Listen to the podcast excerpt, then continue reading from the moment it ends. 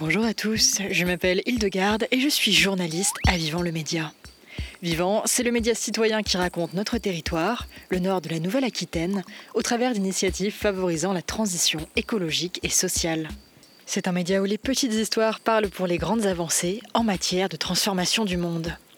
Chaque mois, je vous donne donc rendez-vous pour découvrir des projets impactants portés par des individus, des associations ou des entreprises locales. Avec le plan Canopé, ce sont 35 000 arbres qui ont été plantés à Poitiers en 2022 et 2023. Cette opération vise à rafraîchir la ville, notamment dans les îlots de chaleur urbains, et à faire face à des canicules de plus en plus fréquentes et intenses. Alors, quelle variété d'arbres privilégier avec le changement climatique? Pourquoi l'essentiel des plantations ont lieu ces deux dernières années, plutôt que d'être échelonnées jusqu'à la fin du mandat, en 2026 Et combien il coûte ce plan Canopé? Dans le cadre de nos actions d'éducation aux médias, Yvonique Guignard, directeur du service Nature Biodiversité de Grand Poitiers, répond aux questions des CM2 de l'école de la Grange Saint-Pierre à Poitiers. Alors, sur la ville de Poitiers, il y a un programme qui s'appelle le plan Canopé, dont l'objectif c'est de planter un maximum d'arbres sur la ville de Poitiers. Comme les sécheresses euh, se répètent d'année en année et qu'elles nous posent des problèmes pour que les arbres se développent bien. Parce que quand il n'y avait pas de sécheresse, on arrosait l'arbre au début, peut-être l'année d'après, et après il se débrouillait tout seul. Là, on commence à être obligé de les arroser de plus en plus longtemps. Donc plus tôt on va planter des arbres, plus tôt ils seront autonomes, notamment au niveau de l'eau, avant qu'on ait des canicules tout le temps. C'est un peu ça l'idée. Donc il faut qu'on essaye de prendre de vitesse le changement climatique. Donc au lieu de planter des arbres sur tout le mandat des élus actuels sur la ville de Poitiers, on a décidé, enfin les élus ont décidé de, d'en planter un maximum sur ce début de mandat pour les planter le plus vite possible pour que, euh, on espère, euh, on ait euh, suffisamment d'eau pour les, les laisser se développer et qu'ils deviennent autonomes après. Quelle variété d'arbres et de plantes privilégiez-vous? Alors on privilégie au maximum ce qu'on appelle des végétaux d'origine locale. On pourrait penser que pour s'adapter au changement climatique, on nous annonce qu'il fera de plus en plus chaud et sec. Donc on pourrait se dire on va aller chercher des arbres du sud qui vivent dans des climats chauds et secs et les installer chez nous. Sauf que chez nous, pour l'instant, il y a encore des gelées tardifs, par exemple. Il peut arriver des périodes de gel assez forts en hiver, et ces végétaux du sud, ils vivront difficilement ces périodes de gel chez nous. Donc, toutes les études scientifiques nous disent qu'il vaut mieux parier sur la diversité des espèces et les espèces qui poussent chez nous qui, donc, qui ont des centaines et des centaines d'années d'évolution en même temps que les plantes et les animaux qui y a autour d'elles, elles seront plus résistantes, certainement, pour euh, résister au changement climatique. Donc on va mettre moins de choses exotiques euh, et plus de végétaux euh, plus classiques qu'on peut trouver à la campagne, qui ont coévolué. Donc ça c'est un gros mot pour dire qu'elles ont vécu pendant longtemps avec d'autres plantes et d'autres animaux sur le territoire et donc elles sont plus robustes, plus adaptées, parce qu'en fait on est plus fort quand on est associé, quand on est plusieurs. On peut être très fort tout seul, mais on est beaucoup plus fort quand on est associé. Quelles espèces Vous parlez d'espèces locales, mais concrètement, quelles espèces? Du noisetier, des, du frêne, des saules, des chênes. On essaye aussi de mettre pas mal d'essences fruitières, euh, des amandiers, des noyers, des pruniers, des pommiers ça présente plusieurs avantages de mettre des fruitiers, déjà parce que ça donne des fruits, donc c'est quand même agréable de pouvoir cueillir des fruits, parce que c'est autorisé de les cueillir, on les plante sur le domaine public et tout le monde a le droit de les cueillir. Euh, c'est aussi très utile pour les animaux. Si on veut avoir du miel et qu'on a une ruche avec des abeilles euh, en ville, il faut qu'elles trouvent des endroits où aller butiner, donc il faut qu'il y ait des fleurs. Les, les arbres fruitiers ont forcément des fleurs, parce que vous le savez, pas de fleurs, pas de fruits.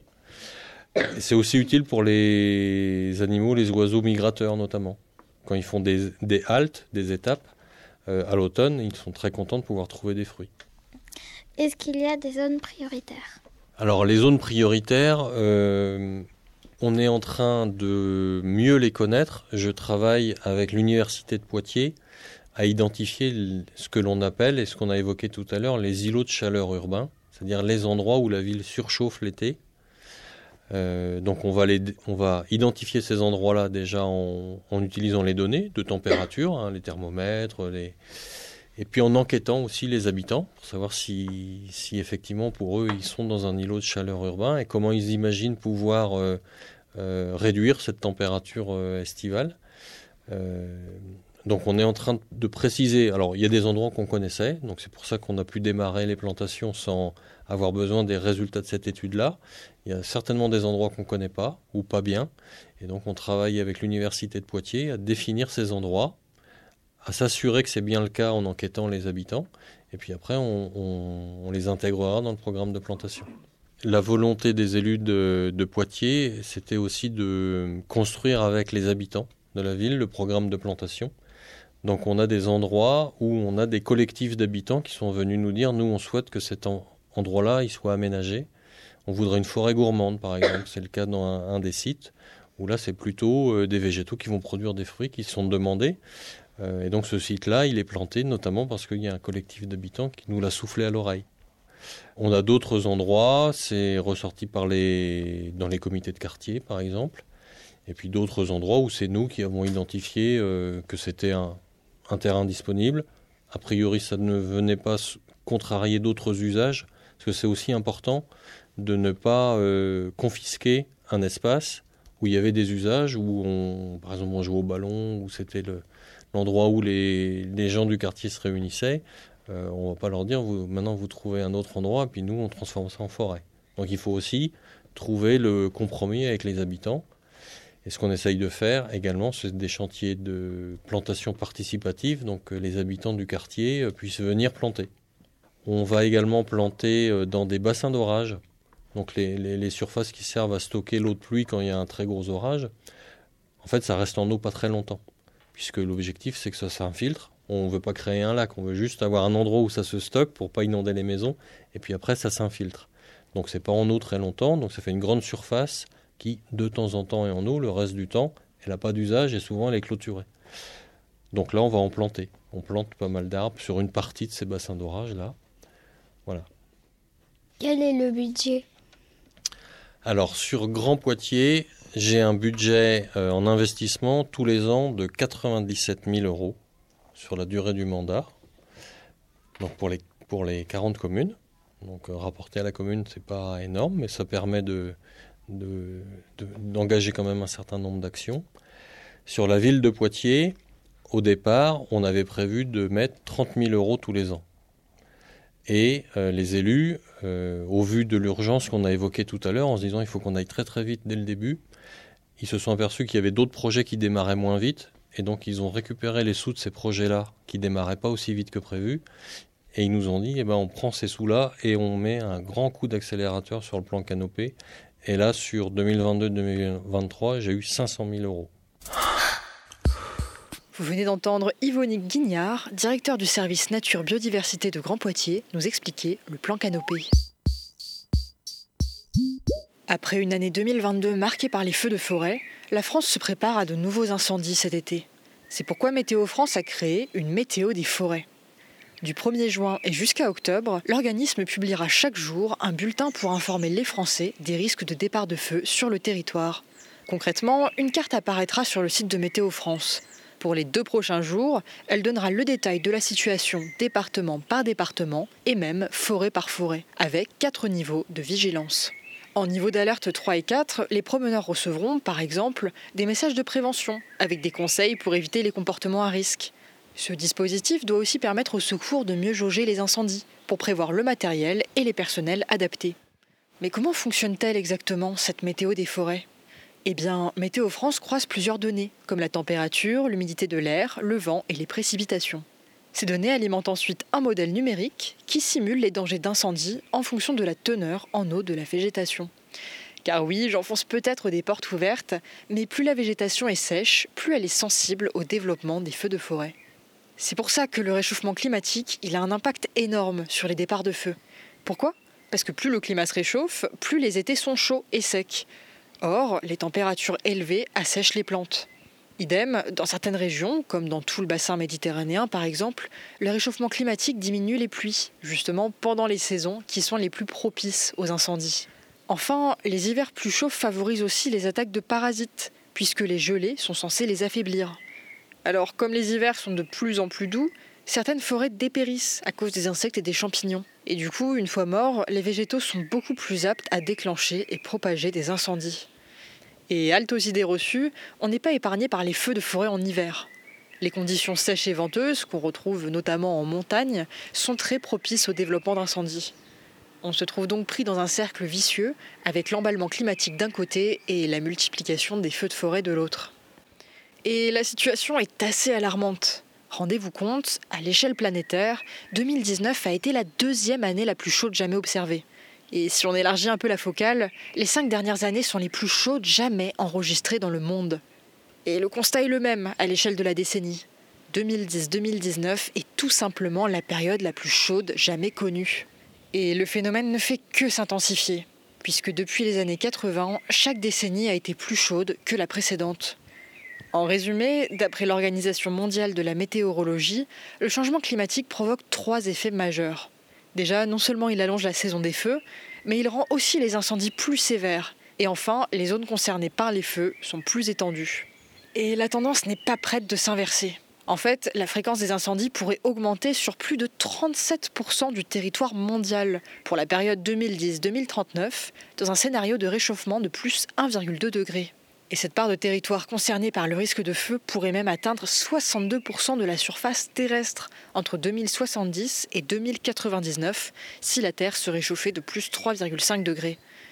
On ne va pas se mentir, ces perspectives sont assez inquiétantes. Mais je vous rassure, il est tout de même possible d'agir. Pour cause, 9 départs de feu sur 10 sont d'origine humaine et le plus souvent involontaires. Ça signifie que même si le dérèglement climatique favorise le développement et la propagation des feux, on peut agir sur le problème à la source, en évitant tout simplement de balancer ses mégots dans un talus. Alors oui, je sais, le prix du paquet a encore augmenté de 40 centimes, mais la flambée des prix, honnêtement, ce n'est pas une excuse pour démarrer un méga feu. Parce que le coût environnemental et humain de chaque incendie, il est autrement plus colossal. Et maintenant, quelques actualités locales en matière de transition écologique et sociale. C'est à Poitiers, ville pionnière de l'éducation en nature, que vont se dérouler les toutes premières rencontres internationales de la classe dehors, du 31 mai au 4 juin. Un événement pour réfléchir aux enjeux sociaux, pédagogiques et écologiques de l'éducation en lien avec l'environnement. La réflexion concerne aussi bien l'école et le collège, en passant par la faculté et le lycée. Pour découvrir le programme complet des conférences et des ateliers, ça se passe sur rencontre-du-6 international.classe-du-6 dehors.org programme. Jusqu'au 30 juillet, la Maison d'architecture de Poitiers organise un cycle végétal. Une série de conférences, de rencontres, de balades, de projections et d'expositions pour interroger la façon dont ville et nature se rencontrent aujourd'hui. Est-ce que les arbres peuvent être considérés comme des éléments architecturaux à part entière? Comment est-ce qu'on peut penser la ville et son paysage en accord avec le monde végétal? Ce sont autant de questions auxquelles l'événement s'efforcera de répondre. Pour consulter le programme complet, rendez-vous sur ma-du6poitiers.fr slash events slash cycle-du6 végétal. Mardi, les ateliers du bocage, une coopérative d'insertion membre du réseau Emmaüs, implantée en Vienne et dans les Deux-Sèvres, a lancé l'opération Smartphone suspendu.